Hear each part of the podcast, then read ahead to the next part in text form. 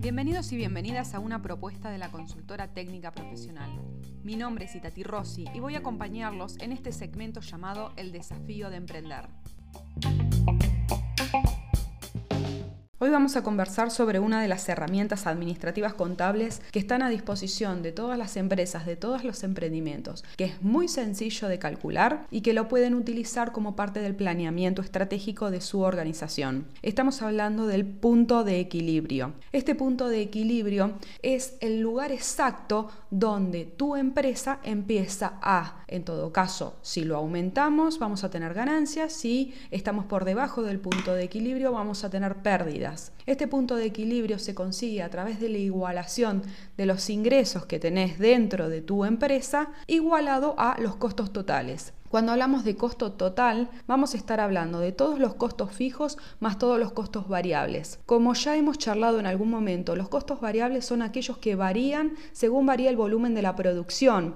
Por lo tanto, si nosotros tenemos una fábrica de pastas, vamos a tener como componente de los costos variables, por ejemplo, la harina, que a cuanta más producción vamos a tener más harina consumida. Sin embargo, cuando hablamos de costos fijos, vamos a considerar, por ejemplo, el alquiler como un costo fijo, porque nosotros vamos a tener, independientemente de la producción de ravioles, vamos a tener el mismo alquiler, la misma cantidad a pagar todos los meses. Nosotros podemos determinar a través del punto de equilibrio cuánto tengo que estar vendiendo cada mes para poder cumplir con los costos variables más los costos fijos. Entonces, vamos a tener de esta forma una meta de ventas. Vamos a saber cuánto aspiramos a vender cada mes como mínimo. De ahí para arriba, o sea, cuanto más superemos este punto de equilibrio, vamos a tener mayor cantidad de ganancias todo lo que esté por encima del punto de equilibrio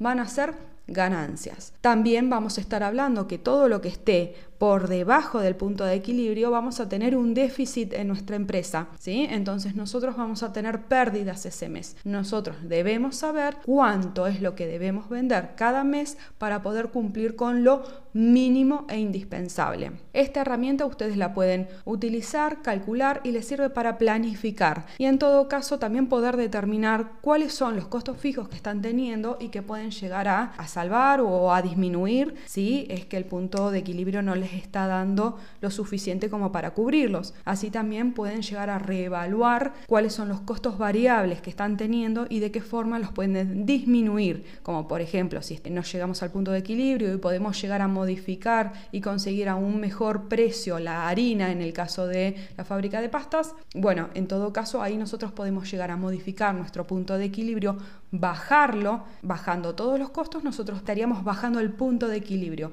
Por lo tanto, si podemos modificar los costos, podemos llegar todos los meses al punto de equilibrio y de ahí para arriba estamos hablando de que tenemos ganancias. Este tema lo vamos a estar desarrollando durante toda esta semana a través de las redes sociales. Igualmente, si tienen alguna consulta en particular, no duden en preguntarme.